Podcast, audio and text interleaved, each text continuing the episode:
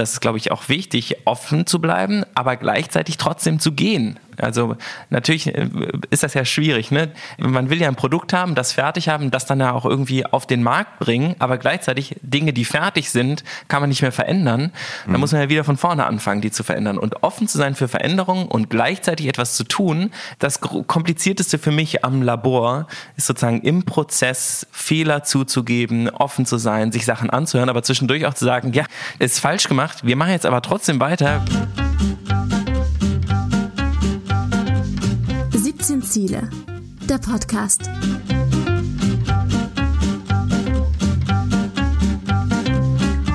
Freunde, und wir starten durch mit einer neuen Folge des 17 Ziele Podcasts. Hier besprechen wir die 17 Nachhaltigkeitsziele der Vereinten Nationen. Und das sind die 17 Ziele, auf die sich nahezu alle Länder der Erde geeinigt haben, um die Zukunft für alle gerecht und nachhaltig zu gestalten. Und jetzt untertreibe ich wirklich gnadenlos, wenn ich sage, die haben da das Maul ganz schön vollgenommen. Denn wie zur Hölle gehen wir das alles an? Darüber rede ich mit Prominenten, mit Macherinnen und Machern und möchte von ihnen wissen, wie macht ihr das? Schön, dass ihr dabei seid und jetzt geht's los.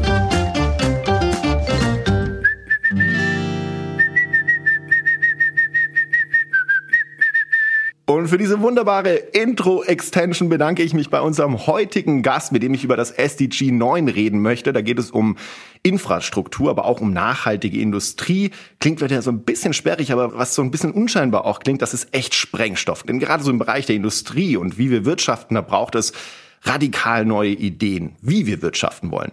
Und genau das zeichnet meinen heutigen Gast aus. Er ist ein echtes Einhorn, ein Mensch, der in seiner Umtriebigkeit derart einzigartig ist, dass es ihm wirklich Spaß macht, beim Denken zuzuhören. Mit seinem Business Buddy Waldemar hat er die Firma Einhorn gegründet, die in erster Linie faire und nachhaltige Kondome vertreibt. Aber gleichzeitig ähm, stellen sie mit ihrem Unternehmen auch so ziemlich alles in Frage, was man langfristig an der Uni als Unternehmertum vermittelt bekommt. Außerdem ist er der einzige Dauergast im Erfolgspodcast Hotel Matze und so ein Typ Mensch, für den, ich sag mal, Denkverbote verboten sind zu denken. Ich glaube, ihr könnt verstehen, was ich meine. Herzlich willkommen. Hier ist Philipp Siefer. Buongiorno. Hey, Mensch, Philipp, schön, dass du da bist heute. Wie geht's dir denn? Äh, super. Wieder, wieder super. Wir haben ja kurz drüber geredet, ne? Alle Kinderkrankheiten, naja, vielleicht gibt's noch mehr. Aber ich hatte jetzt einige. Es ist die Hölle. Diese Kinderkrankheiten gehen direkt auf Erwachsene über. Da gibt's auch kein Immunsystem, da gibt's nichts mehr, was zwischen dir und diesen Viren von Kindern stehen. Und die bringen ja wirklich auch aus der Kita alles mit. Also nicht nur schöne Zeichnungen, sondern äh, auch alles, was man so an Magen, Darm. Alle Öffnungen spielen mit. Überall, wo was rauslaufen kann. Ähm, ja. Herzlich willkommen äh, bei diesem äh, Podcast. ja, komm, come on, ja. wir steigen hier gleich auf einer sehr menschlichen, klaren, nachvollziehbaren, greifbaren Ebene ein. Also jeder, der Kinder hat, der kann es nachvollziehen, wie es ist, äh, dann trotzdem irgendwie aber noch funktionieren zu müssen, während aus allen Öffnungen noch irgendwas rausläuft. Das, das schärft einen einfach. Das gibt einem Disziplin, Durchhaltevermögen. Philipp, ich habe äh, lange überlegt, wo ich bei dir anfange, weil du einfach so ein krasser Tausendsasser bist. Philipp, wo, wo fangen wir denn bei dir an?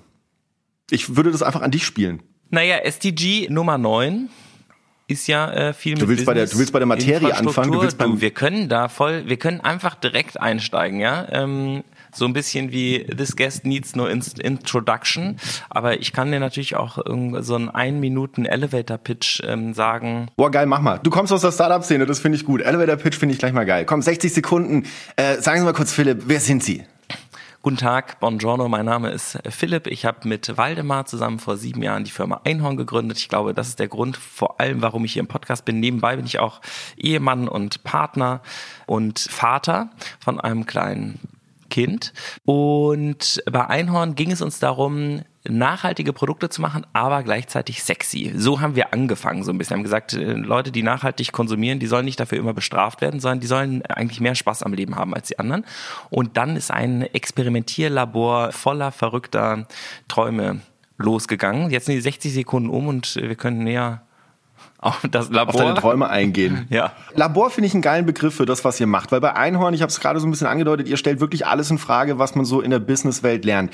Da würde ich gerne kurz einen Sprung weiter vorne anfangen, weil du warst mal so ein also ich sag's jetzt mal wirklich ein bisschen salopp, du warst so ein richtiger Business-Kasper, wie man sich das wahrscheinlich im besten Sinne vorstellt. Ja. Äh, bei so einer richtigen Hardcore-kapitalistischen Startup-Firma hast du, hast du, hast du das, nee, hast du das richtig Zeug gepresst und Profit generiert. Das, das war ist, Waldemar. Ja, die Verwechslungen sind, ähm, sind häufig, aber ähm, Waldemar war bei Rocket Internet und Team Europe. Und das ist sozusagen des Pudels Kern.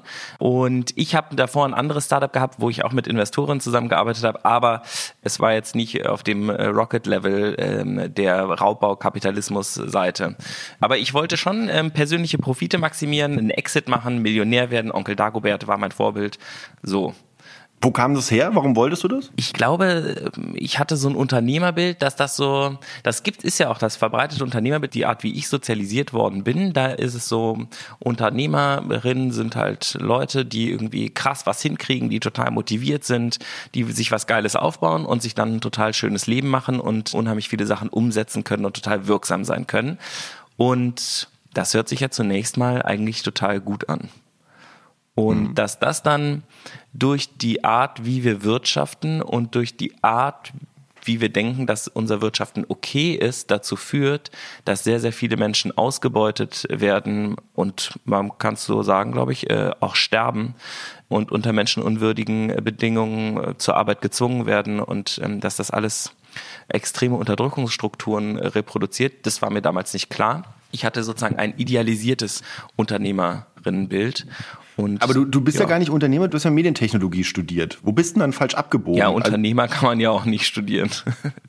ja, aber, aber du Obwohl hättest doch, auch so irgendwie BWL es gibt jetzt oder, oder falsch abgebogen. Nee, das ist ja schon, ich finde Unternehmerin ist total super. Das ist wirklich ein wichtiger Beruf. Also ich glaube nur, die Gesellschaft müsste ihr Unternehmerinnenbild überdenken und auch die Erwartungen formulieren und die Unternehmerinnen müssten ihr Bild überdenken, was sie eigentlich tun wollen und was es eigentlich, also was ist sozusagen eine moderne Gründerin? Das fände ich total spannend. Und was ist das, was ich vielleicht gelernt habe früher, was ein Gründer ausmacht oder eine Gründerin und was ist das, was ich heute denke? Und früher habe ich gedacht, Gründen heißt, ich baue was auf, werde damit super erfolgreich, bin nachher total reich, habe viele Leute, mit denen ich zusammenarbeite, denen ich aber auch sage, was zu tun ist. Und ich stehe oben und der Rest steht unten. Und inzwischen äh, sehe ich das sehr, sehr anders.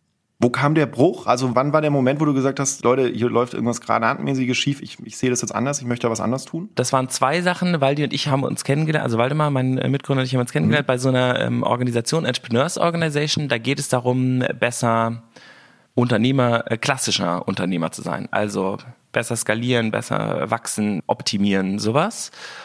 Und Waldemar und ich haben uns da eben in diesem Optimierungscamp kennengelernt und haben dann irgendwie so uns langsam angefreundet oder fanden uns zumindest irgendwie interessant. Befreundet waren wir da eigentlich noch nicht so richtig.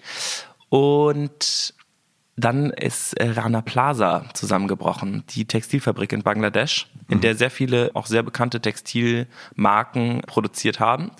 Und da sind viele, viele Menschen gestorben. Sehr viele. Wir haben dann sozusagen das so zurückverfolgt, haben gesagt, die Sachen, die in unserem Kleiderschrank hängen, sind produziert von Unternehmen, die das möglich gemacht haben, dass dort Leute gestorben sind.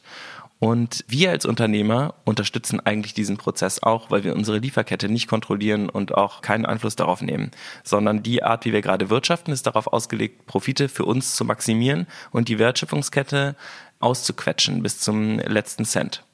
Und das ergibt keinen Sinn. Das ist bescheuert. Und dann haben wir gesagt, wir wollen was anderes gründen und dieses Unternehmen sollte dann sozusagen auch aber als Wirtschaftsmotor funktionierend immer 50 Prozent der Profite reinvestieren. Das war sozusagen unser Anfang der Reise. Inzwischen haben wir uns ja vollständig enteignet, können die Firma nicht mehr verkaufen, können noch nie mehr Profite entnehmen. Aber damals war es eben 50 Prozent der Profite in die Wertschöpfungskette reinvestieren und damit eine Wertschöpfungskette ausbauen oder sagen, es gibt so viele finanzielle Ressourcen, dass man damit ja eine faire Wertschöpfungskette herstellen könnte. Also sozusagen so ein guter Grünkapitalismus. Mit Budget, aber viele haben ja nur grünen Anstrich, ohne Budget. Das finde ich aber auch spannend. Also das mhm. ist wirklich so. Viele kommen und haben eine gute Idee und sagen, sie wollen irgendwas lösen. Und, und, und dann finde ich aber auch interessant, wie bewertest du sowas? Weil so gesellschaftlich ist das ja auch spannend. Also sobald ein Unternehmen irgendwo einen grünen Approach hat zu einem Thema, vielleicht eine Lösung anbietet, die sozial orientiert ist, ab dem Moment entsteht da sofort sowas, ja gut, aber dann darfst du nicht so viel verdienen wie ein CEO von Siemens, wenn, also selbst wenn du jetzt eine Riesenfirma hättest, die grüne Sachen und geile Lösungen macht. Ah ja, Gutes tun und Geld verdienen damit. Genau, also mit guten Dingen darfst du einfach keine Kohle machen. Das darf nicht einen kapitalistischen Anspruch haben im Sinne von Gewinnmaximierung oder sonst irgendwas. Äh, siehst du das genauso? Dieser Gedanke ist total richtig und gleichzeitig total falsch weil ja das Richtige tun im falschen System, also kann man das Richtige im Falschen tun und kann man es gleich vergüten und was zieht man damit an und welchen Raum kreiert man damit? Und es gibt so einen Talk von Dan Palotta, The way you think about charity is dead wrong. Das war damals, als wir gegründet haben, so ein bisschen Waldemar und mein Ding. Da haben wir gesagt, mhm. man muss sozusagen die besten Leute heiern, man muss das skalieren. Der hat für Brustkrebsforschung oder für Krebsforschung an sich, bin mir nicht sicher, über 100 Millionen Dollar geraced oder sozusagen eingeworben und hat aber, glaube ich, auch 10 oder 20 Millionen in Marketing und Personal investiert dafür. Also der hat gewirtschaftet wie ein profitorientiertes Unternehmen, hat damit aber sehr, sehr viel Geld, viel mehr Geld als alle anderen zu der Zeit gesammelt für diesen Zweck. Und wir haben gesagt, das ist gut, genauso muss man das aufbauen. Und während wir dann auf der Reise waren, haben wir gemerkt, dass dieser Fokus auf Geld auch zu einer bestimmten Denkweise führt. Also je mehr es darum geht, Geld zu verdienen und eben auch die Werte Geld an viele Sachen zu knüpfen, also ich muss viel verdienen, um viel gute Arbeit zu machen, dass das in eine bestimmte ja. Richtung führt, die eben nicht auf unbedingt Sinnmaximierung geht, sondern die wieder sehr, sehr viel in so einem alten System arbeitet. Und das ist dann so ein bisschen bei unserem Labor dann auch darum gegangen, Waldemar und ich haben uns dann halt irgendwann gefragt, wie viel müssen wir denn eigentlich verdienen? Also wir hätten ja auch einen Exit machen können als Beispiel und hätten dann, weiß ich nicht, 20 Millionen vielleicht vor zwei Jahren für Einhorn bekommen und hätten dann jeder irgendwie das Geld gehabt und hätten wieder in andere Startups investiert und wären diesen normalen Weg gegangen diesen normalen Weg ähm, für, für, für die. Mega normal. Ja. Du, ich, ich sitze auch jeden Tag davor und frage ja. mich, ob ich jetzt mal endlich meine ganzen Unternehmen verkaufe. Also da habt ihr schon viel Arbeit reingesteckt. Naja, gut, das ist ja so ein bisschen der Witz. Was ist viel Arbeit und wie viel ist viel Arbeit und wie viel darf diese Arbeit wert sein? Und ist es gerecht, wenn ich jetzt mit 30 Leuten irgendwie ein Unternehmen aufbaue und Waldemar und ich hatten als erste die Idee und dann gehen wir jeder mit 10, 15 Millionen irgendwie nach Hause und die anderen mit nix. Oder vielleicht geben wir denen ja auch was ab, also ein bisschen und dann kriegen die auch noch drei Mark. Aber ja, und wir haben dann gesagt, was ist eigentlich das, was wir wirklich wollen? Und das, was wir wirklich wollten, war eigentlich eine gute Altersvorsorge haben, in der wir irgendwie dastehen und uns keine Gedanken mehr über Geld machen müssen oder zumindest keine essentiellen, also beim Einkaufen und mhm. beim in Urlaub fahren und frei über unsere Zeit verfügen.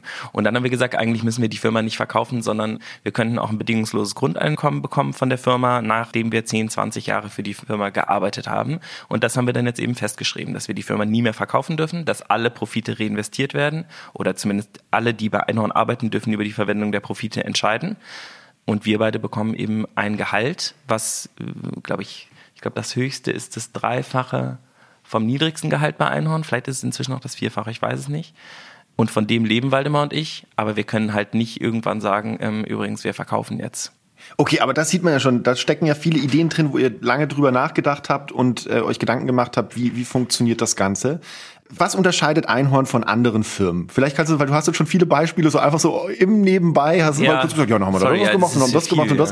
Ja. das. Das ist ziemlich viel, wenn man das, glaube ich, jetzt erstmal so greifen will. Könntest du mir das erklären? Also, dass du sagst, wo unterscheidet sich Einhorn ganz massiv? Was habt ihr wirklich jetzt konkret gemacht, was anders ist als andere Unternehmen? Ich schmeiß noch ein Ding rein, weil ich hatte eben gesagt, es gibt zwei Gründe, ähm, die uns sozusagen ja. umgehen. Und das eine war Rana Plaza und das andere war, wir haben ganz viele Kumpels natürlich in dieser ähm, Entrepreneur-Szene, die ihre ja. Firmen auch schon verkauft haben und die eben ihre 10, 50, 100 Millionen irgendwie Cash-out mitgenommen haben. Und denen ging es gar nicht besser als vorher. Also das war unglaublich ernüchternd, wie wenig sich das eigentlich ausgewirkt hat im Positiven auf deren Leben. Waldemar und ich haben so gedacht, wir arbeiten jetzt, das ist ja so ein kapitalistisches Ding auch, glaube ich, so wir lernen auf bestimmte Sachen hinzuarbeiten und dann, wenn du das geschafft hast, dann, ist geil. dann geht's dir endlich gut, dann ist es endlich geil. Und diese Denke, die halte ich inzwischen für komplett falsch, aber auf alles bezogen.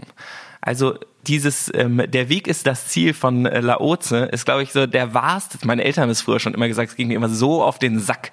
Aber das ist das Wahrste, was man, glaube ich, sagen kann. Nämlich, es geht darum, wie wir uns fühlen, während wir das tun, was wir tun und nicht, wie wir denken, uns fühlen zu wollen, wenn wir das erreicht haben, auf das wir zuarbeiten. Hast du Kontakt noch mit den Leuten? Also die das so erreicht haben und dann ihren Exit hingelegt haben? Ja klar. Geht's, also gab's da später ich habe mich alle gecancelt. Oder, oder haben die selber? Mehr. Nein, nein, aber ich meine, es ist ja trotzdem mal interessant, wenn jemand so einen erfolgreichen Exit hingelegt hat. Er hat es also quasi das große Ziel erreicht. Was macht, was macht denn so ein Mensch dann? Macht er, fängt er dann einfach wieder von vorne an, weil er gar nicht weiß, was er jetzt anders machen ja. soll? Hat er die große Erkenntnis und sagt, ey geil, ich hab's jetzt verstanden, jetzt fahre ich mal ein bisschen Fuß vom Gas? Was machen diese Leute dann? Ja, das ist witzig, ne? Weil das äh, habe ich auch gedacht. Dann vielleicht, also Erkenntnisgewinn kommt ja nur durch Arbeit. Und wenn man ähm, sozusagen aus Versehen nach drei Jahren seine Firma, das äh, hört sich ja auch immer so an, dass so Unternehmerinnen sind so Leute, die kommen mit so einem bestimmten Gen irgendwie im Ohrläppchen auf die Welt und deswegen, die haben diesen Ja, da gibt's auch- Elon Muskigen. Genau, da wird ja auch so ein. Hype dann gebaut. Ne? Also wenn dann so, dann liest man schön von Steve Jobs immer alles, was Ja, man dazu finden Steve kann. Man Jobs. liest von diesen Leuten alles. Man, die werden ja so altarmäßig ein bisschen verehrt, habe ich immer das Gefühl, so in diesen Szenen. Ja, weil die ganz besonders sind. Aber das ist ja, das stimmt leider einfach nicht, sondern die haben ganz besondere Voraussetzungen, zumindest 99 Prozent der Gründerinnen. Die sind nämlich einfach geboren, ähm, relativ risikoaffin. Sehr, sehr viele kommen schon aus einem äh, Elternhaus, wo es schon Gründerinnen gab. Es gibt meistens einen akademischen Background und es gibt meistens auch einen finanziellen Background, der einem überhaupt so mutig werden lässt, diese Sachen zu unternehmen. Und es gibt natürlich auch Ausnahmen, aber 90 Prozent der Gründerinnen ähm, sind sozusagen als Gründerin mit safem finanziellen Background, akademischem Hintergrund sowas auf die Welt gekommen. Elon Musk übrigens natürlich auch. Ähm, Und die sind sozusagen in einer so weichen Welt schon unterwegs, dass sie keine Angst haben zu scheitern oder sowas, weil sie einfach weich fallen. Und das ist, glaube ich, auch eine große Voraussetzung, um äh, sowas ähm, zu machen. Ich zähle mich dazu übrigens auch. Mein Vater ist auch selbstständig gewesen. Die waren jetzt nicht so wie Elon Musks Eltern äh, unterwegs, aber es gab immer eine gewisse Sicherheit jetzt keine, äh, keine crazy Sicherheit, aber es war sozusagen, es war klar, ich darf zu Hause wieder einziehen und ähm, kann mitfinanziert werden. Ich habe sozusagen keinen Studienkredit oder sowas aufnehmen müssen. Das ist einfach eine andere Startvoraussetzung. Gab es übrigens gerade auch eine geile Doku ähm, ZDF von Luis Klamroth über Erben in Deutschland, wie sozusagen, wie unterschiedlich das ist. Und das ist Ja, das habe ich bei Twitter gelesen, ja. Mhm. und das war wirklich krass zu sehen, weil die Startvoraussetzungen natürlich einfach total unterschiedlich sind überall. Das heißt also, Startvoraussetzungen spielen eine Rolle. Wie gleicht ihr das bei euch im Unternehmen aus? Jetzt würde ich gerne mal den Bogen wieder schließen zu, ähm, was macht ihr denn jetzt anders? Ja? Also schafft ihr es, diese Startvoraussetzungen für eure Bewerberinnen und Bewerber auszugleichen? Äh, was macht ihr anders als andere Unternehmen? Ähm, ja, also ich glaube, die Grundidee vom Labor ist es, Privilegien zu erkennen, eigene Privilegien, also da auch natürlich viele von Waldemar und mir oder gesellschaftliche, strukturelle Privilegien, diese explizit zu machen, also von so einem impliziten Level so. Alle vermuten es, aber keiner weiß es, so explizit. Und dann versuchen sie an das Team oder an alle, mit denen wir zusammenarbeiten, zu übertragen und gleiche Voraussetzungen zu schaffen. Was ja immer dauert und dafür genug Zeit zu haben. Das ist, glaube ich, so ein typisches New Work-Ding, dass viele Leute dann irgendwas New Workiges einführen und nach einem Jahr entnervt aufgeben und sagen, ja, ich habe es ja gesagt, die Leute können das gar nicht. Die haben halt diesen Entrepreneurial Drive nicht oder so. Aber einen Entrepreneurial Drive äh, zu kriegen oder weiß nicht, so eine ähm, Risikodenke, dauert halt fünf Jahre oder vielleicht sogar zehn. Ich weiß es selber noch nicht, wie lange es dauert. Wir kriegen es ja gerade raus, in denen man die ganze Zeit gemerkt hat, ich treffe risikoreiche Entscheidungen und ich überlebe. Es passiert eigentlich nichts Schlimmes. Aber das zu lernen ist äh, ja ein strukturelles Ding und die meisten Leute haben das nicht gelernt. Und das sind eben ganz, ganz viele Sachen. Gehalt selbst bestimmen, so viel Urlaub haben, wie man möchte. Wenn man keine Lust hat, äh, zur Arbeit zu gehen, nicht zur Arbeit zu gehen. Also diese ganze Selbstentscheidung und äh, Selbstorganisation, das wieder zu lernen, nachdem man zwölf Jahre in die Schule gegangen ist, Ja, aber dir begegnen doch bestimmt laufend Leute, die sagen, das ist, das ist Anarchie, da geht alles unter. Da, da, da, dieses Unternehmen kann nicht funktionieren und trotzdem funktioniert es und erfolgreich. Ähm, was entgegnest du solchen Leuten, die dann die dann wirklich sagen, ey, Alter, das, das kannst du nicht machen? Naja, Leute, die davon überzeugt sind, dass es nicht funktioniert, die werden ja auch immer einen Weg finden, ähm, ähm, etwas zu bauen, in dem das dann auch nicht funktioniert und den Gegenbeweis anzutreten.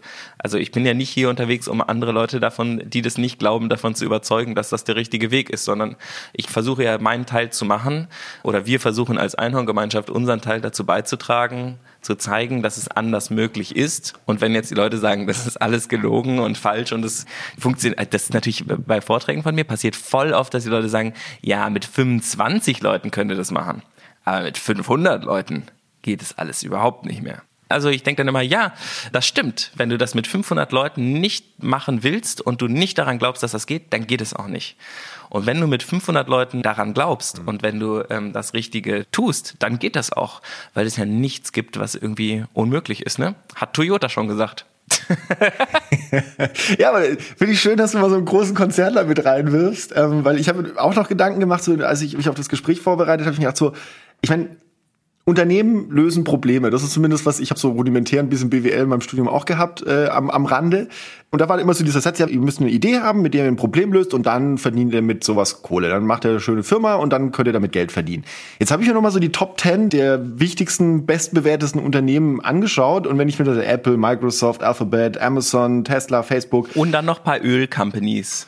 Ja, genau. Dann gibt's auch hier äh, JP Morgan und so. Dann, äh, dann Shell muss da aber irgendwo, so was muss da auch irgendwo noch stehen. Die, die, ich glaube, die hängen da auch noch irgendwo mit drin. Der Punkt ist, wenn man sich diese Unternehmen so anschaut, dann hat man ja das Gefühl, ja Moment, die, die, die lösen ja nicht Probleme, also zumindest nicht die wichtigen Probleme unserer Zeit, die schaffen vielleicht sogar eher noch Probleme. Muss man, müssen Unternehmen da umdenken, deiner Meinung nach? Das, also gibt es, gibt es für eine, für eine, naja, ich meine, wenn du heute noch mal gründen würdest, macht es Sinn, ein Unternehmen zu gründen, was irgendwie irgendwelchen Consumer Goods herstellen und sagt, ich verkaufe jetzt viele von denen und, und, und dann ist cool? Macht das noch Sinn heutzutage? Ähm, also wir produzieren ja tatsächlich äh, Consumer Goods, allerdings welche, die unverzichtbar sind, wo wir gesagt haben, das ist der Markt, wo man was tun darf, dass man Produkte produziert, die ja auch übrigens tatsächlich direkt auf SDGs einzahlen, wo man sagt, das ergibt irgendwie Sinn und es ist ja tatsächlich auch in unserem Wirtschaftssystem, das meine ich ja auch mit, wir arbeiten in einem bestimmten System ähm, und kann man das Richtige im Falschen tun, indem wir Sachen produzieren, machen müssen, um irgendwie unseren Lebensunterhalt zu verdienen. Davon kann man sich nicht freimachen.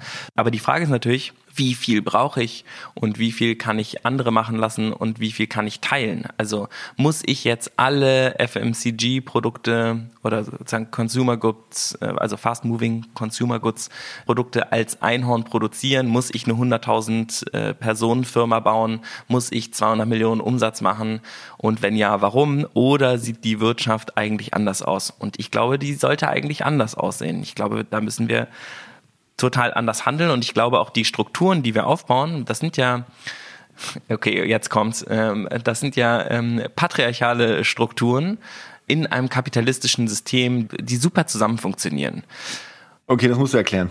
Die Firmen arbeiten meistens in einer hierarchischen Basis.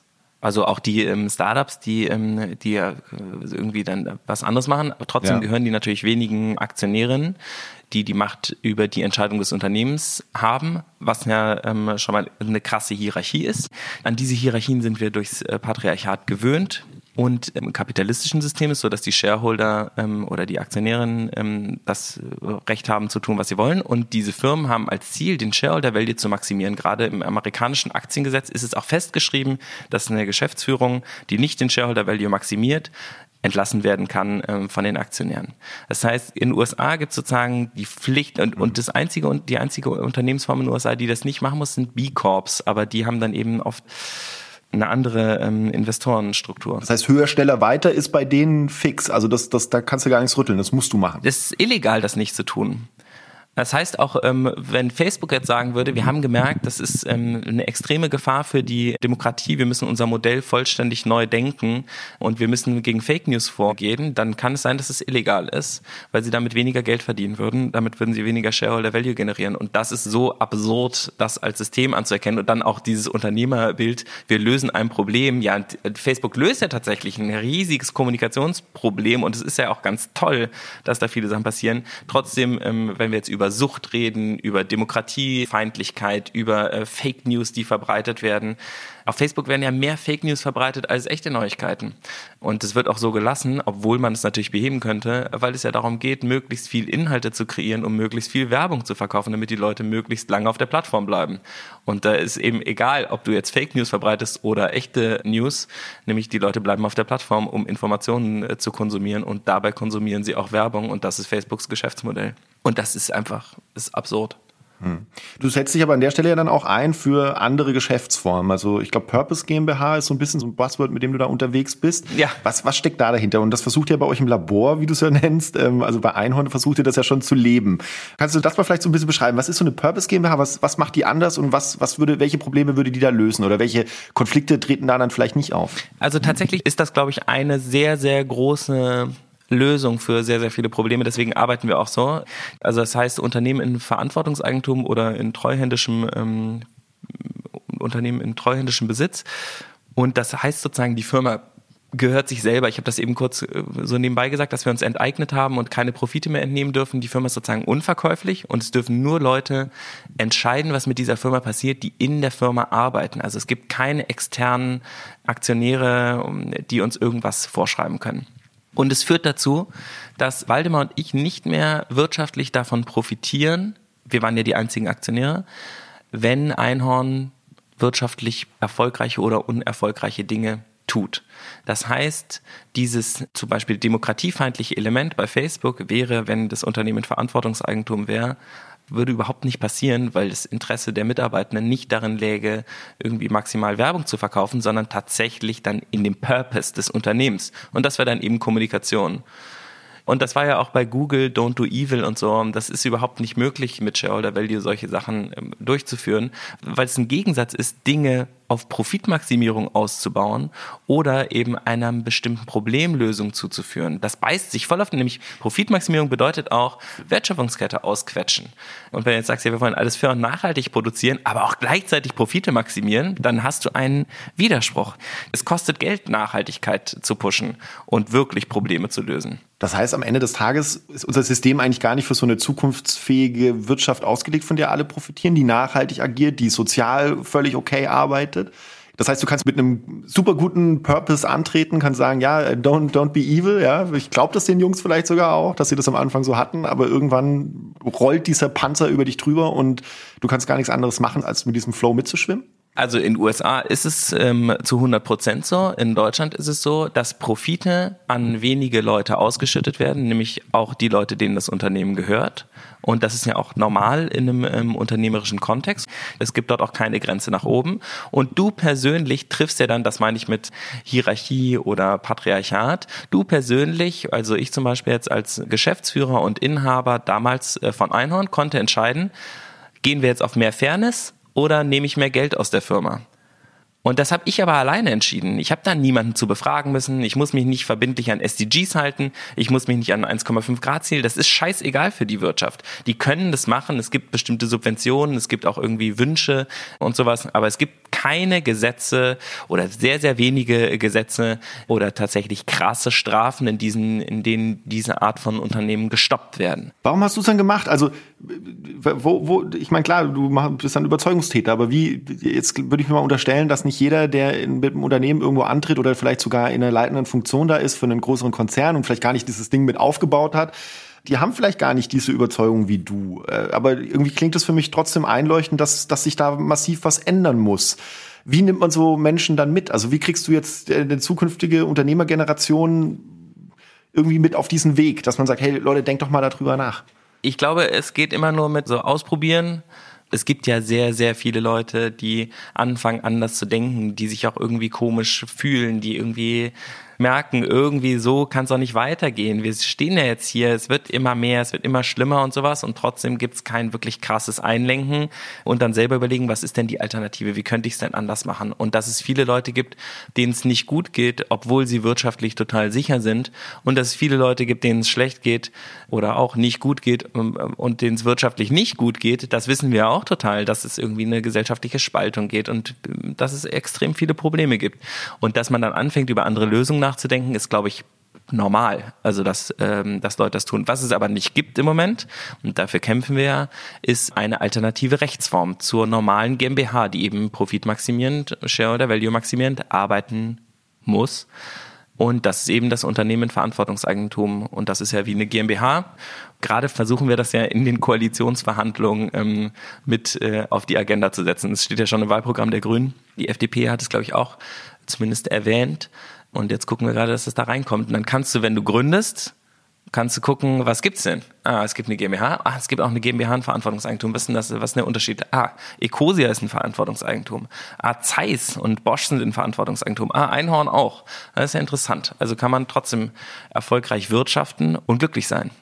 Okay, das ist, das ist ein schöner Satz. Äh, erfolgreich wirtschaften und glücklich sein. Was ich mich aber frage, wenn du das dazu erzählst, äh, ihr probiert da viel aus, seid super umtriebig wo seid ihr auf die Fresse geflogen? Also wo waren die Punkte, wo ihr dachtet, ey, also wahrscheinlich ständig, wahrscheinlich oft, aber wie geht ihr damit um? Also das ist ja auch eine wichtige Frage, weil äh, ich kenne viele Leute, die in irgendwo einem Konzern arbeiten, die sagen, ja, wir werden immer ermutigt, Innovation, Innovation, aber sobald du mal wirklich was ausprobierst und auf die Fresse fällst, dann hast du echt ein Karriereproblem. Und das kenne ich auch aus meinem eigenen Business im Mediengeschäft. Ja, lass probieren. Also, das wir vorhin auch gesagt haben, dann setzen wir das neue Format mal kurz an, eine Folge läuft scheiße und dann sagen sie schon, habe ich ja gleich gesagt, dass es nicht funktioniert. Also, dass man aber das vielleicht, dass es ein Grower sein muss. Dass Podcast man das dauert zwei Jahre. Ja, eben, dass es halt eben ja. auch dauert, bis es mal irgendwo steht und aufgebaut wird. Das sehen die dann nicht so. Ne? Also, wie, wie geht ihr damit um? Das ist ja auch ein Grundprinzip ähm, einer nicht nachhaltigen Wirtschaft, ist es, dass alles sofort irgendwie ähm, funktionieren muss und das eben auch erwartet, aber das hat ja schon wieder nichts mit nachhaltig zu tun, sondern ähm, es muss ja eben, man muss der ganzen Sache ein bisschen Zeit geben. Ähm, ich glaube, ein großes Ding, ähm, worüber auch viel geredet wurde, war ähm, das Olympiastadion-Projekt, als wir gesagt haben, ähm, wir als Firma wollen irgendwie mehr zum positiven gesellschaftlichen Wandel beitragen und wie könnten wir das tun, indem wir für die Demokratie was tun. da haben wir gesagt, wir äh, mieten per Crowdfunding das, ähm, den größten Raum der Stadt, das Olympiastadion. Dann haben wir im Crowdfunding 70.000 Tickets verkauft und haben das aber beworben wie ein, ähm, wie ein normales Event. Und das sah alles total äh, werblich und cool aus. Und wir haben zwar nirgendwo Einhorn erwähnt, aber trotzdem wussten natürlich alle, dass es von Einhorn ist, weil es ja Waldemar und ich gemacht haben.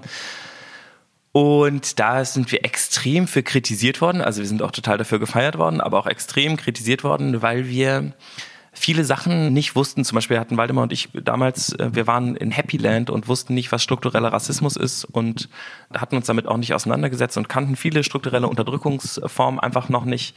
Und da hatten wir einfach totale Bildungslücken, die wir jetzt äh, aufgefüllt haben und auch immer noch auffüllen, was natürlich auch ewig dauert. Man kann ja nicht alles wissen, aber man sollte wenigstens versuchen, es zu lernen. Ich glaube, das ist so ein bisschen mit etwas anzufangen und dann zu denken, ich mache jetzt irgendwie mal kurz ähm, das jetzt nachhaltig. Ich kaufe mir die Siegel, ja, dieses FSC-Siegel, das kaufen wir jetzt und dann sind wir nachhaltig so funktioniert das ja nicht, sondern es ist ja, geht ja immer darum, auf eine Reise zu gehen. Der Weg ist das Ziel. Und unterwegs stellt man dann ja, wenn man offen ist, das ist, glaube ich, auch wichtig, offen zu bleiben, aber gleichzeitig trotzdem zu gehen. Also natürlich äh, ist das ja schwierig. Ne? Man will ja ein Produkt haben, das fertig haben, das dann ja auch irgendwie auf den Markt bringen, aber gleichzeitig Dinge, die fertig sind, kann man nicht mehr verändern. Da mhm. muss man ja wieder von vorne anfangen, die zu verändern. Und offen zu sein für Veränderungen und gleichzeitig etwas zu tun, das komplizierteste für mich am Labor ist sozusagen im Prozess Fehler zuzugeben, offen zu sein, sich Sachen anzuhören, aber zwischendurch auch zu sagen, ja, ist falsch gemacht, wir machen jetzt aber trotzdem weiter, weil Olympiastadion muss gemietet werden, bevor wir uns alle Meinungen anhören können. Ohne die Bühne gibt's kein Event.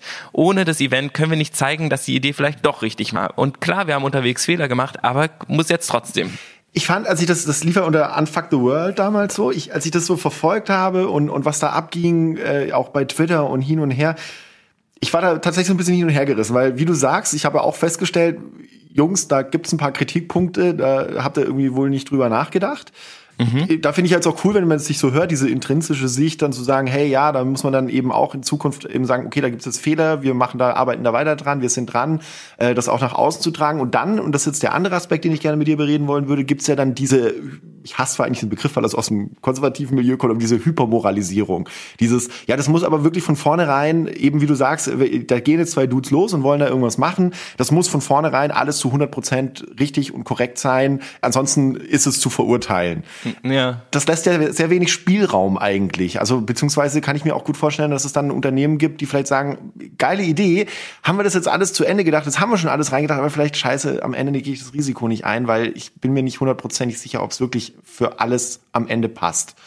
Also ja, das ist natürlich eine gute Entschuldigung, nichts tun zu müssen und die kann ich auch nachvollziehen, aber das ist für mich ein bisschen Mimimi. Also okay. wir haben gesagt, wir wollen als Unternehmen aktivistisch tätig sein und ähm, Aktivistinnen erfahren so viel Hate und Shit und Gegenwehr die ganze Zeit für ihre meist unbezahlte, ähm, intrinsisch motivierte Arbeit. Und wenn ich jetzt irgendwie als Unternehmen mich hinstelle und sage, wir wollen jetzt auch übrigens hier was beitragen und dann kriegt man dafür berechtigte Kritik, teilweise auch unberechtigte Kritik, aber kriegen Aktivistinnen ja auch. Die werden die ganze Zeit mit irgendwelcher Kritik konfrontiert. Mhm. Teilweise richtig, teilweise auch total unberechtigt. Und du weißt ja auch nicht, von wo jetzt jetzt welche Sache kommt. Ne? Also wenn ich von der AfD kritisiert werde, kann ich ja sagen, super, alles richtig gemacht. alles richtig gemacht, ja. Man muss ja irgendwie was tun, damit sich was verändert, sonst verändert sich nichts. Und dann aber, und das ist natürlich das Anstrengende daran, manche Kritik ist berechtigt und manche nicht, aber man weiß es ja vorher nicht welche jetzt berechtigt ist, weil man manche Sachen, zum Beispiel diese Happy Land Story, die ich gerade erzählt habe, Waldemar und ich wussten beide nicht, was struktureller Rassismus ist und hatten uns nicht mit Intersektionalität beschäftigt, was ich jedem, äh, der das jetzt hier hört, sehr empfehlen kann. Guter Einstieg ist Why We Matter von Emilia Roark. Und wir wussten es einfach nicht. Oder hier ähm, von Tupoka gibt's auch als Podcast. Mhm. Exit Racism heißt es. Dann können wir natürlich, wenn wir für Rassismus kritisiert werden, weil in unserem Video vier weiße Menschen darüber reden, dass wir was gegen Rassismus tun wollen und das wurde uns vorgeworfen, würde ich heute sagen, ja, guter Punkt, wieso haben wir das nicht bedacht? Andererseits gibt es natürlich total viel Werbung von H&M und so, die das Gegenteil von antirassistisch äh, arbeiten und die machen dann so halt so ein ähm, so ein, weiß nicht, Washing und versuchen irgendwie so ein bisschen äh, alles äh, abzubilden, aber es geht eigentlich nur darum, alle Zielgruppen anzusprechen. Aber das, das finde ich geil, weil, wie, wie, weil das ist ja wirklich so, wenn du das so siehst, ich, ich, das hab, ich habe das auch irgendwo, ich finde es jetzt gerade in meinen Notizen nicht, aber ich habe mir das mal als äh, Value Washing aufgeschrieben, ja. so wie Greenwashing, wie man das kennt man ja mittlerweile, dass man mit Nachhaltigkeit das macht, macht man das jetzt eben auch mit diesen gesellschaftlichen Werten und sagt, ja, hier, guck mal, und da ist alles korrekt und Ding und bla, aber letzten Endes kaufen sie die Ware trotzdem irgendwo halt in Bangladesch ein und mit unter schlechten Bedingungen genau. und verkaufen es weiter. Also oh, genau, und die machen es dann auch in Bangladesch und da gibt es keine Rechte für. Warum interessiert, also, also ich meine, klar regen sich da auch viele drüber auf, aber irgendwie habe ich sag mir, ob ich da falsch liege, aber ich habe oft das Gefühl, dass man, sobald es eine gewisse Größe hat, sobald jemand einen gewissen Reichtum hat, sobald ein Unternehmen eine gewisse Größe hat, ist man da plötzlich nachsichtiger, als wenn es jetzt halt die zwei Dudes sind, die da mit ihrer Einhornfirma aus Berlin jetzt so ein Projekt an den Start bringen. Siehst du das anders? Also ja. ich, viele oft, also so, hey, lass die reichen Leute in Ruhe, wenn wir jetzt darüber reden, wie viel, wie viel Geld oder Steuern die zahlen sollen, lass die Reichen bitte in Ruhe, weil die haben das verdient. Das ist so, schon so ein, so ein, der mir oft begegnet, so ein Grundsatz, wo ich sage, naja, ja. aber man kann doch mal drüber nachdenken. Also äh, ja, das, ähm, also ich stimme dir zu. Es wäre natürlich gut, größere Konzerne und größere kumulierte Kapitalsammelbecken stärker anzugreifen als jetzt so ein bisschen Einzelleute. Aber die verstehen das ja gar nicht. Waldemar und mich anzugreifen, ergibt total Sinn, weil wir bereit sind, uns auf den Weg zu machen, die Hausaufgaben zu machen. Das ist natürlich auch ein bisschen ungerecht, weil wir ja schon total viel machen. Und das ist aber auch wieder so eine Mimimi-Position, dass man sagt, wir machen das schon so viel. Ja. Warum seid ihr jetzt sauer auf uns? Aber es liegt auch daran, dass die Kritik aufgenommen werden kann. Das hat mir Jasmina Kunke erklärt, ähm, hier die die Frankfurter Buchmesse gerade ähm, so, hm, ja, ja, ja, ähm, genau wegen ihres Buches, ähm, weil sie gesagt hat, nicht mit Nazis reden. Das ist sozusagen das Einzige, mit dem man nicht redet, ist diese Richtung nach diesem Popper-Theorem. Sorry, ich bin hier, ähm, mache hier ein Buzzword nach dem nächsten. Ich hoffe, das lässt sich irgendwie vielleicht in den Shownotes oder so nachher ähm, nachvollziehen. Da, da packen wir noch Quellenliste. So, genau, machen wir noch so eine noch. Quellenliste zusammen. Okay. Das wäre ganz cool. Ähm, das würde ich noch ja. Aber genau, die hat gesagt sozusagen, es geht darum, nach oben zu treten. Und bei Waldemar und mir war es auch so, dass nach oben getreten worden ist, weil wir eben ein Olympiastadion mit 70.000 Leuten gefüllt hätten. Und da musst du dich der Diskussion stellen. Du musst auch offen sein. Du kannst ja auch immer sagen, ich habe keinen Bock mehr weiter mit euch darüber zu reden. Wir machen das jetzt so. Das Ding ist ausverkauft. Und ich bin ja trotzdem zu Thiele Jung gegangen, um mich nochmal darüber auszutauschen, was denn jetzt die Kritik ist und mich irgendwie den Fragen zu stellen. Und trotzdem sind dann natürlich bestimmte Leute einfach nicht zufrieden. Und damit musst du dann eben auch leben. Aber wenn ich jetzt zu VW gehe oder weiß nicht, zu irgendeinem äh, Großkonzern und mit denen anfange, eine Rassismus, soziale Gerechtigkeit äh, Debatte zu führen, dann werden die alten weißen Männer im Vorstand das überhaupt nicht verstehen, weil sie die Hausaufgaben eben nicht gemacht haben und es wird ihnen auch nicht zugetraut. Aber das klingt für mich fast so wie, es wird sich nie ändern.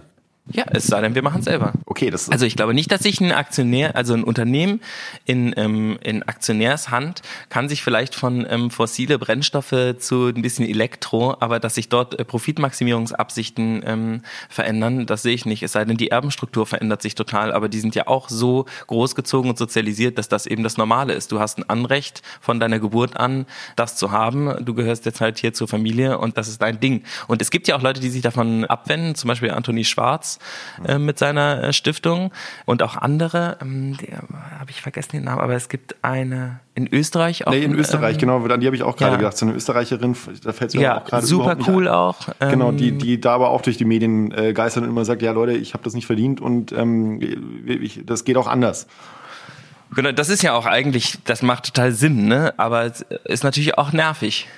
Ja, aber das sind doch dann, wenn, wenn man so, wenn man noch kurz bei diesen Werten zu bleiben, dann kann man auch sagen, so diese Werte eigentlich, wenn man so gesellschaftliche Werte, das ist doch dann die größte Unternehmenslüge eigentlich, die viele Konzerne für sich betreiben. Also sie schreiben vorne auf der Website irgendwie, ja, wir stehen da und dafür, aber letzten Endes steht hinten dran immer eine große Struktur, die wahnsinnig schwer zu verändern ist. Aus Erben, aus alten weißen Männern, aus äh, eben irgendwelchen politischen Verzwickungen. Die ist eigentlich nicht so groß. Die ist ganz klein eigentlich es sind ja super wenig Leute. Es ist ja nicht so. Also es hört sich ja, aber ja, also die meisten Firmen sind ja gehören sehr sehr wenigen ähm, Personen und man müsste auch nur sehr sehr wenige Personen zu einer Veränderung eigentlich kriegen, die aber so tief internalisiert haben, dass es schon voll in Ordnung ist. Das sind ja auch dann so Sachen so, wenn man viel ähm, Geld hat, kann man ja auch viele wohltätige Dinge tun und dann eben viel, aber es ist halt total bescheuert, das als Einzelperson zu tun. Also als ob man wissen würde, wofür das Geld jetzt ausgegeben ausgegeben werden muss. Das ist ja wieder so eine Allmachtsfantasie, in der man eben der Gesellschaft nicht zutraut, das ganze Geld zu verwalten, dass man selber das eigentlich als, weiß ich nicht, so geboren irgendwie das viel, viel besser weiß. Dabei, äh, ich habe das ja auch lange gedacht. Aber wenn du dann halt guckst, wie die strukturelle Situation ist und diese Hausaufgaben machst, merkst du total, natürlich müssen wir ganz andere Aktivistinnen und Menschen einbeziehen, um über Verteilung von Geld zu sprechen. Dafür sind wir eine Demokratie. Wir sind ja nicht eine Demokratie, damit drei Leute 50 Prozent des Kapitals halten und dann irgendwann sagen, vielleicht investieren wir es jetzt in dieses eine Projekt, was uns mega interessiert, weil wir es richtig gut finden. Ja, wir machen dann so Charity so ein bisschen. Ne? Also wir haben lange dem System entzogen und dann machen wir am Ende und werden dafür auch noch gefeiert. Dann äh, werden auch noch von der Politik entsprechend hofiert, weil ich jetzt dann halt mal irgendwie einen großen Betrag für Klimaschutz spende oder so. Ähm, ja, oder die Elbphilharmonie oder so, was genau. ja auch ein total tolles Gebäude ist und das ist auch super, ähm, wenn das privat oder weiß ich nicht, Notre Dame oder so, ähm, wo dann irgendwie die reichsten Männer Frankreichs antreten und sagen, ich mache 100 Millionen, der andere sagt, ich mache 200 Millionen und äh, ja. Wie brechen wir das? So, dein Plädoyer zum Schluss. Dieses Festhalten an den alten Erfolgsrezepten. Wie kommen wir darüber hinweg? Also ich meine, ich war jetzt auch in Dänemark unterwegs. Wenn du da mit Leuten redest, so über nachhaltige Technologien und so weiter, die begreifen da irgendwie, habe ich das Gefühl, das ist ein neuer Markt. Da liegen Chancen drin, damit kann man auch Geld machen. Das ist ein Zukunftsding. Wir verkaufen immer noch Produkte, die irgendwie gefühlt 100 Jahre alt sind. Also bei uns wird immer noch diskutiert, wir müssen am Diesel festhalten. Wir müssen die alten bestehenden Erfolgsrezepte irgendwie möglichst weit, lang weiter vorantreiben weil sonst sind wir dem Untergang geweiht, wenn wir das nicht tun. Und ich finde es spannend, dieser Umgang gesellschaftlich mit Veränderungen, ja, also dieser Cultural Change, der da vielleicht auch mit reinsteht. Das wäre so meine letzte Frage an dich. Dein großes Plädoyer, wie kriegt man das gewuppt, wie kriegt man das geregelt? Ich weiß, das ist keine kleine Frage, aber ich finde, jetzt ist der Moment gekommen, wo du einfach nochmal, ich habe dich als, als äh, Denker, dem es Spaß macht zuzuhören, jetzt, jetzt hau raus. Also tatsächlich glaube ich, dass ein Demokratie-Update wichtig wäre. Und ich glaube, wir müssen von der Vereinzelung wegkommen, also diesem Meritokratie äh, denken, wo jeder Einzelne und jede Einzelne für die Veränderung verantwortlich ist und dann sozusagen, wenn ich mich vegan ernähre und jetzt ein Elektroauto fahre, ist alles okay, sondern wir müssen auf strukturellen Wandel gehen und ich glaube, das geht mit Bürgerinnenräten, die, ähm, die tatsächlich was machen können, die handlungsfähig sind und mit Volksabstimmungen und ich glaube auch mit neuen äh, Rechtsformen. Und dann müssen wir, glaube ich, auf die Straße gehen. Also sich vegan zu ernähren ist total super und Elektroauto und so, das sollten wir natürlich alles versuchen, irgendwie fairer Stromanbieter, faire Bank, bla bla. Aber das ist eigentlich so ein bisschen äh, wieder so die Idee, wir als Einzelperson, wenn wir richtig konsumieren, dann ähm, wird irgendwie alles in Ordnung. Aber ich glaube, wir müssen gerade ein bisschen mehr machen. Ich glaube, wir müssen aktiv werden und wir müssen uns Netzwerken anschließen und wir müssen ähm, uns jeder ähm, eine ehrenamtliche Tätigkeit im aktivistischen Bereich suchen und auch versuchen, in Strukturen wie zum Beispiel den Firmen, in denen wir arbeiten, sagen, Leute, so können wir nicht weitermachen. So, und auch dann woanders hingehen, wenn das irgendwie möglich ist. Es geht natürlich für voll viele Leute nicht und das ist eine privilegierte Aussage, aber wenn wir es irgendwie können, und da sind gerade privilegierte Leute übrigens von betroffen, die super gut verdienen und in hohen Managementpositionen arbeiten, die müssen eigentlich sagen, wenn wir es nicht ändern, dann wechsle ich, dann gehe ich woanders hin oder ich kündige. To-Dos. Ja, wir haben nämlich noch ähm, zum Schluss immer so eine kleine Rubrik, die heißt To-Dos und das ist jetzt auch eine beschissene Rampe eigentlich, die du mir gebaut hast, weil wir dann immer gerne auch Leuten sagen, hey, es gibt auch Dinge, die du schon tun kannst. Äh, wobei ich, äh, genau, wobei ich natürlich, wobei ich natürlich auch mitgehe mit dem, was du gesagt hast. Wir haben viele Probleme, sind so systematisch, dass man sie als Einzelner, also dann macht das, ist es irrelevant, was ich als Einzelner tue. Wir müssen das systematisch groß denken.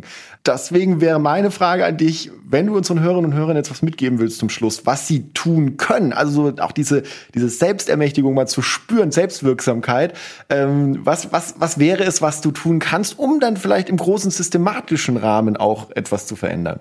Also ich kann nur ähm, Leute, die das können und die dazu in der Lage sind, auffordern, sich mehr Zeit zu nehmen, sich den Problemen zu widmen und aktivistisch tätig zu werden. Und wenn die Leute irgendwie genug verdienen oder genug irgendwie angehäuft haben, vielleicht einfach nur äh, zwei, drei Tage Lohnarbeit zu machen, wenn sie sich das irgendwie vorstellen können, und zwei Tage in äh, Projekte zu investieren, die eben einer Sinnarbeit oder einem Aktivismus folgen, Nämlich diese Veränderung, die kommt ja nicht von alleine, sondern wir brauchen ganz, ganz viele Menschen und Allies, die unterstützen, diesen Wandel voranzutragen. Und das müssen wir tun. Und außerdem wird natürlich dann Arbeit frei für andere Leute, die dann wieder zwei Tage Lohnarbeit machen können. Also es ist auch ein solidarisches Ding. Okay, Leute, hinterfragt das, geht raus, denkt mal drüber nach, wenn ihr die Möglichkeiten habt, eure Taschen sind eh schon voll, ihr wisst gar nicht mehr wohin und sitzt irgendwie völlig verzweifelt gerade am Rechner und sucht Dinge, die ihr kaufen könnt, weil ihr scheißemäßig viel Kohle habt und nicht weiter wisst Macht mal was Sinnhaftes, macht mal was, was euch erfüllt und äh, versucht diesen, diesen Approach von Philipp mal zu gehen. Ich finde es super, ich finde es äh, schön, dass du heute mit mir darüber geredet hast, Philipp. Tausend, tausend, tausend Dank. Sehr, sehr gerne. Vielen Dank, dass ich darüber sprechen durfte. Jetzt Alles kündigt. Klar. Jetzt alle kündigen. Jetzt alle, jetzt gehe ich, geh, ich geh jetzt, jetzt rüber zu meinem Chef. Ich gehe jetzt rüber zu meinem Chef. So, ich, ich weiß, dass es direkt angeht. Philipp, danke dir. Schönen Tag noch. Mach's gut. Ciao. Danke. Dir auch. Ciao.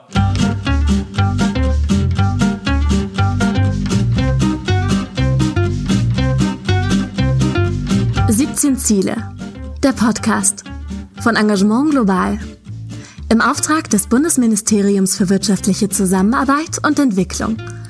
Moderation Felix Seibert-Deiker. Produktion Audiotextur.